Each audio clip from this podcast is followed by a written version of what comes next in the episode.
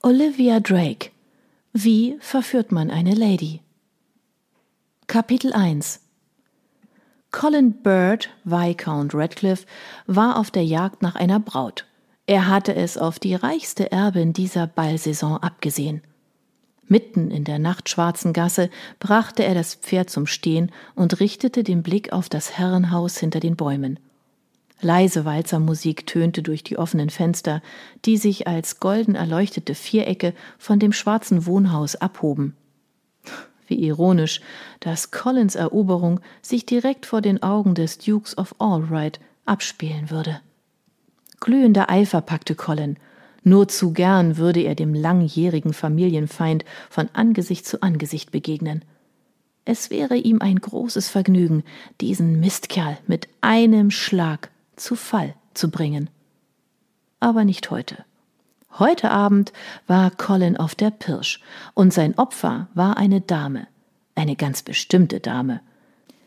Sie war jung, verletzlich und obendrein bloß eine bürgerliche, weshalb sie für den ausgeklügelten Charme eines Edelmannes umso zugänglicher wäre. Für seinen Charme. Er stieg vom Pferd und landete auf dem schmalen Pfad, der zu den Ställen führte. Die Stute schnaubte, als er die Zügel in der Dunkelheit an einem Pfosten befestigte und stupste die Nüstern in der Hoffnung auf einen Zuckerwürfel gegen Collins Hände. Zärtlich streichelte er ihr über den Schopf. Schon lange wäre es an der Zeit gewesen, das alte Tier aus seinen Diensten zu entlassen, doch ein anderes Pferd konnte er sich nicht leisten. Noch nicht. Halte durch, meine Gute, flüsterte er. Bald schon darfst du dich auf eine Menge großen Hafer freuen. Er ließ das Pferd im Schatten zurück und eilte zu der Steinwand, von wo aus er in den dunklen Garten spähte. Bei den Stallungen war es ruhig, ganz im Gegenteil zum Vorgarten. Im Hof standen zahlreiche Zwei- und Vierspänner in einer langen Reihe und einige Kutscher versammelten sich an einem notdürftigen Feuer, um der Kühle der Aprilnacht zu trotzen. Der Ball bei Albright eröffnete die neue Saison. Alle aus der feinen Gesellschaft Londons waren anwesend, und das wäre Colin zum Vorteil. Es sollte ein einfaches sein, sich unter die Horden von Aristokraten zu mischen – er gehörte auch zu dem Kreis, doch sein befleckter Ruf verwehrte ihm den Zutritt zu den Abendgesellschaften. Aus diesem Grund stand er auch nicht auf der Gästeliste und konnte das Haus nicht durch den Haupteingang betreten. Doch von solch einer Kleinigkeit ließ Colin sich nicht aufhalten.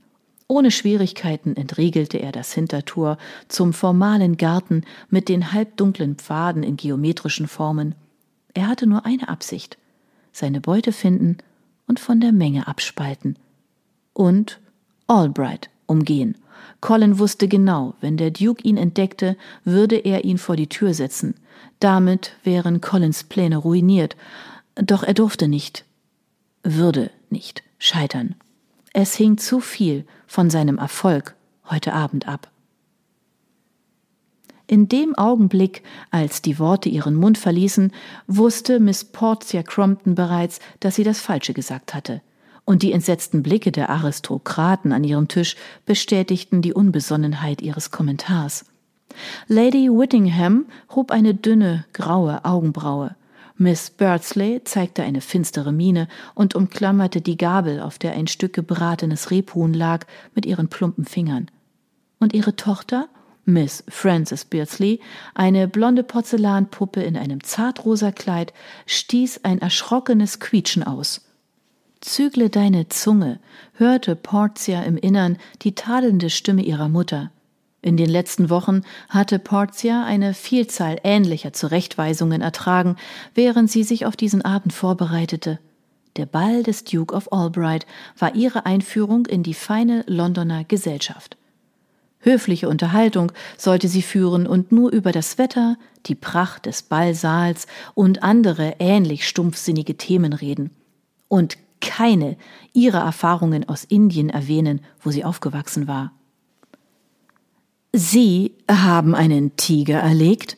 fragte der Marquess oft dann und streckte seine hoch aufgeschossene Gestalt auf dem Stuhl. Wie außergewöhnlich, Unverwandt sah der rotgesichtige Lord Rayford sie mit seinen zartblauen Augen an. Großer Gott, Miss Crompton, Sie müssen ja eine ausgezeichnete Schützin sein. Unsere Geschichten von der Fuchsjagd klingen harmlos daneben. Wenn ich doch nur da gewesen wäre, warf der Honorable Henry Hockenhall inbrünstig ein. Ich schwöre, ich hätte sie mit meinem Leben beschützt. Zum ersten Mal fiel Portia auf, dass bloß die feinen Damen sie missmutig ansahen. Die drei Edelmänner am Tisch bewunderten sie. Dennoch weigerte Portia sich, sich von ihrer kriecherischen Aufmerksamkeit geschmeichelt zu zeigen. Wenngleich sie selbst im Spiegel in ihrem Schlafgemach eine erfreuliche Verwandlung gesehen hatte, wusste Portia, dass es nur die unverschämt hohe Mitgift war, die diese Männer faszinierte. Ohne den Reichtum ihres Vaters, gewonnen im Überseehandel, wäre sie niemals in ihren erhabenen Kreis aufgenommen worden.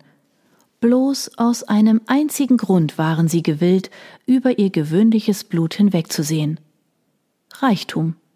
Was sie jedoch nicht wussten, war, dass Portia nicht die Absicht hegte, einen englischen Adligen zu heiraten. Gedanken verloren, fingerte sie an dem kleinen Goldschlüssel an ihrem Armkettchen. Portia hatte einen anderen Plan für ihre Zukunft. Einen gewagten Plan, den sie selbst vor ihren geliebten jüngeren Schwestern geheim hielt.